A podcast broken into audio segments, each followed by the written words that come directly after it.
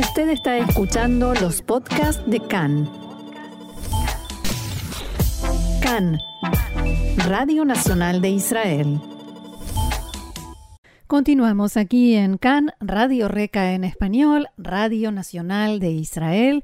Vamos a volver a hablar de política. Dábamos hace un momento, hace unos instantes, la información, pero ahora vamos a pasar al análisis, a comprender mejor qué está sucediendo y para eso volvemos a contar con la valiosa ayuda de Jack Drasinover, que es docente y experto en política israelí. Jack, shalom y bienvenido como siempre acá en español. Shalom, Roxana, gracias.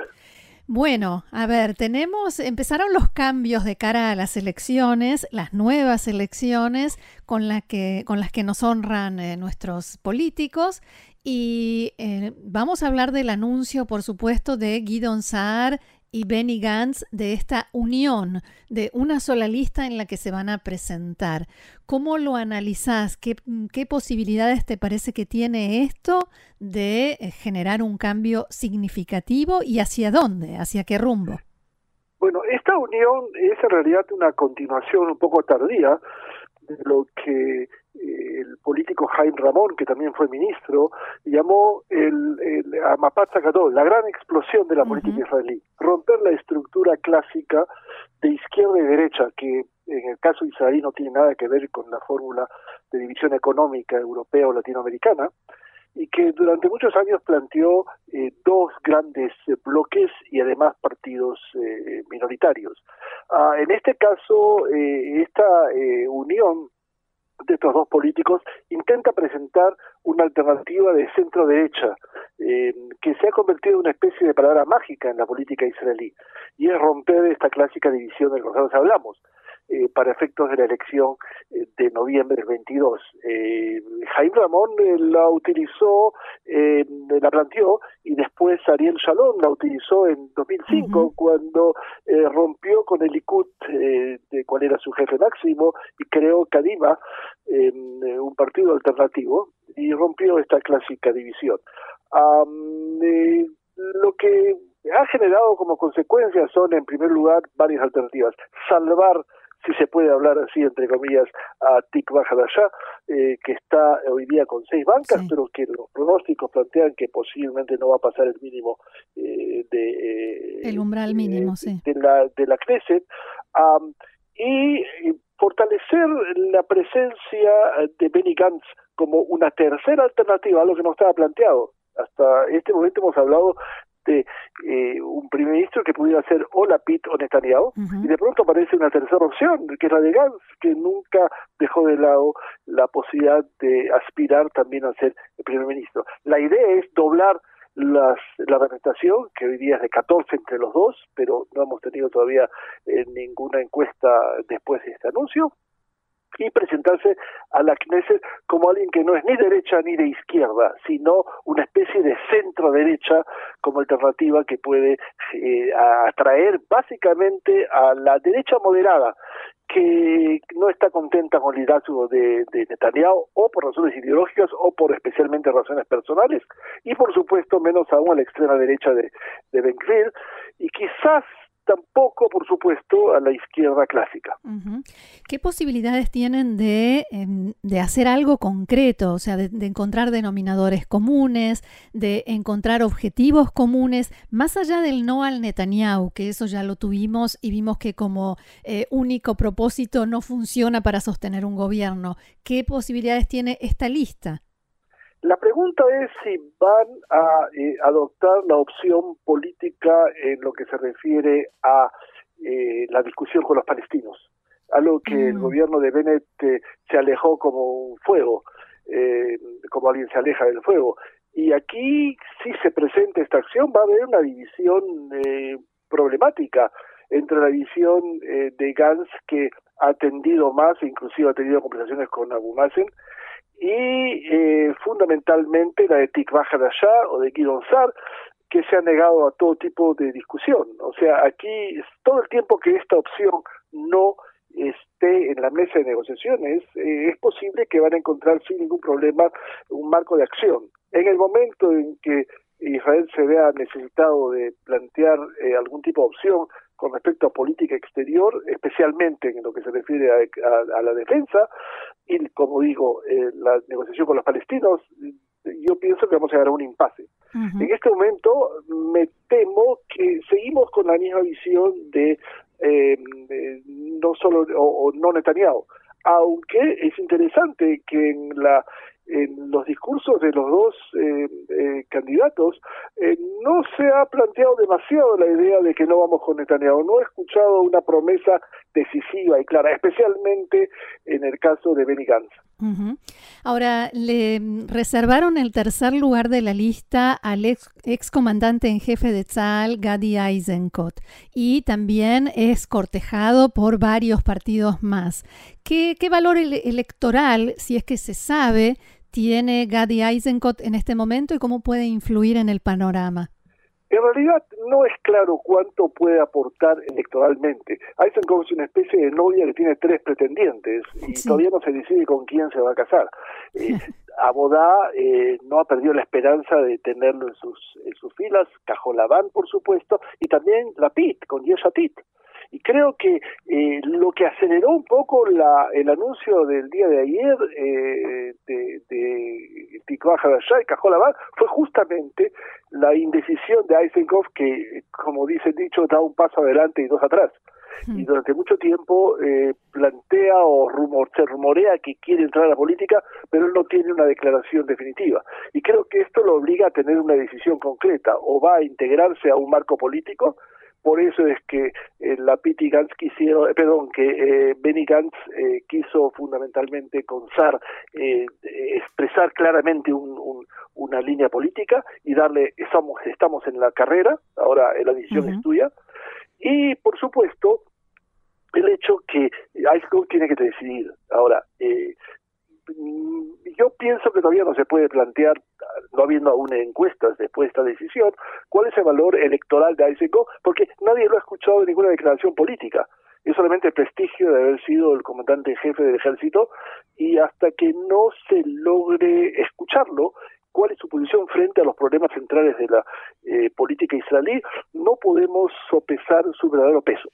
Pero yo pienso que hay algo más detrás de todo esto y es lo que se llaman los damnificados de este paso especialmente sí. Joas Hendel, ministro eh, de Comunicaciones, y también Trihauser, eh, que son dos políticos con el que Gantz claramente decidió arreglar cuentas. Sí, sí, la venganza. Eh, claro que es una palabra eh, definitivamente que determina cuál es la política. Creo que son dos personajes que son, diría yo, en política demasiado independientes. Entonces, cualquier partido que los tome en consideración tiene que eh, plantearse la posibilidad de que en un momento determinado puedan votar en contra de la decisión de liderazgo. Porque a pesar que no tienen un electorado propio, ellos se consideran líderes, especialmente eh, Joan Hendel. ¿Por eso Gantz los dejó afuera? ¿Perdón? ¿Por eso Gantz los dejó afuera? Absolutamente. Y creo que eh, eh Guido tampoco se ha opuesto. Creo que no necesita a alguien más. En este, en este momento, eh, Guido es el segundo en la, en la lista eh, y entonces no necesita más competencia mm. claramente de personas que son, como digo, demasiado independientes, lo cual genera en estos dos personajes eh, la necesidad claramente de tener una alternativa, que parece ser únicamente ayer el Chaquet, con Yemina, pero sin las cartas que tuvo frente a la discusión con Benny Gantz es decir, tengo yo alternativas. En este momento, si entra, como parece ser por las últimas informaciones, en conversaciones con Ayer Chaquet para hacer una lista que tiene que ser más de derecha que la que se planteó, definitivamente eh, esta es la, esta idea eh, va a, generarse. En este momento entraría en una discusión sin ninguna carta propia. Parece que no aprendieron la lección de este último año de lo que sucede cuando uno incorpora a su partido o a su lista a gente de afuera y que no es necesariamente leal, ¿no? Ni siquiera tiene a veces la misma ideología. Absolutamente, esto se esto se, se, se planteó básicamente no solo, también en la izquierda, en, en Meretz, en, eh, eh, sí, en otros partidos. Creo que el problema es que eh, aquí hay algo que es más eh, eh, diría yo, más palpable, y es que la discusión deja de ser ideológica hmm. Porque si yo me pongo a pensar y analizar eh, las grandes divisiones de los partidos políticos, eh, especialmente dentro de los bloques, eh, creo que las discusiones ideológicas se han reducido y más el aspecto personal predice, a pesar que hay posiciones contrarias en algunos puntos. Pero la discusión ideológica ha sido pasada a segundo plano. En todos los partidos tenemos hoy día algún tipo de crisis. En primer lugar, la perspectiva de la promesa por parte de la ultraortodoxia que con Gans ellos pueden tener una alternativa a Netanyahu. Es decir, ¿cuál es la alternativa? Es decir, nosotros tenemos una alternativa, no estamos en tu bolsillo, eh, con una condición, que no, no se le ocurre incluir a Natán Kahana, el actual ministro de culto, con el cual los ortodoxos tienen una tremenda cuenta por cuanto intentó reducir el peso del rabinato central y algo que eh, deja a Natán Kahana un poco en el aire. Y por supuesto la izquierda, donde Meretz eh, tiene en este momento, eh, Horowitz, eh, su jefe máximo, tiene una clara un, claro problema con respecto a aspirantes a liderazgo. Y por supuesto también en la extrema derecha. Hemos escuchado hoy día que Ben eh, habla claramente que él no va a estar, no es, no está, no es claro que vaya a ser el segundo de Smutrich en el sionismo religioso. Eh, sí, ha entendido algo muy interesante, que tiene su propio electorado. Y entonces esto... Y que subió mucho más que Smutrich en el último tiempo. Que subió mucho más que Smutrich en las encuestas de intención de voto en el último tiempo que además de su habilidad política entendió cuál es el mensaje que su electorado quiere. Mm. Ideas claras, definitivas, una acción menos moderada y de alguna manera menos educada, si uno pudiera plantear, eh, más directamente a las masas que están más a la derecha de Likud.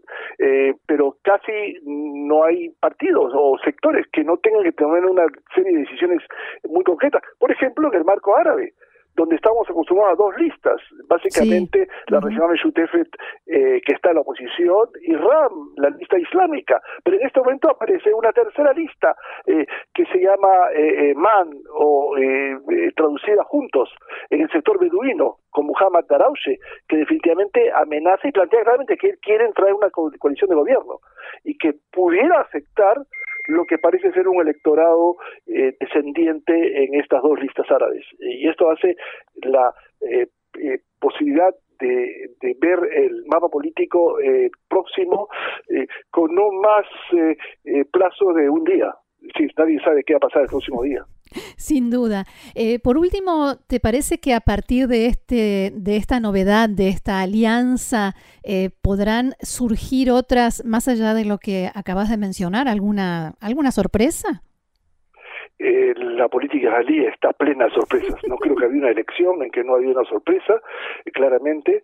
Por ejemplo, que eh, que no parece, pudiera decidir presentarse solo a las elecciones y considerar, eh, creo, eh, que pudiera ser un error político, que tiene suficiente fuerza como alternativa. No parece ser probable hoy, pero no sabemos qué puede pasar mañana. Y por supuesto que haya nuevo tipo de partidos que decidan unirse. Por ejemplo, algo que eh, está en el aire pero que no se ha concretado, que es la unión electoral de Abodá y Mérez, eh, que por ese momento hablan de independencia, pero que empiezan a tener una serie de presiones, sobre todo desde el punto de vista de la PIT, que es el jefe de esta gran coalición y que tiene que entender, eh, y lo entiende yo creo, que tiene que tener a todos los socios de coalición eh, vivos y salvos, es decir, que pasen el mínimo requerido por la Knesset. Y es posible que si se llega a poco tiempo de la elección, eh, a la PIT va a tener que decidir eh, entre dos acciones, o reforzar a Meretz, que está al borde de no pasar el mínimo necesario, o si las encuestas dicen que no va a pasar, decididamente plantear un, mensaje como diciendo no pierdan el tiempo, no voten a partidos cuyos votos van a ser desperdiciados, sino voten a partidos grandes, por ejemplo, básicamente la PIT. Y creo que esta va a ser eh, quizás una de las grandes decisiones que pudiera cambiar totalmente el marco electoral y los resultados a las próximas elecciones del 1 de noviembre. Muy bien, Jack Drasinover, docente y experto en política israelí, como siempre muy claro, muy completo y como siempre volveremos a llamarte porque hay mucha tela para cortar, esto recién empieza, así que muchas gracias y será hasta la próxima. Gracias, Roxana, hasta la próxima. Shalom. Claro.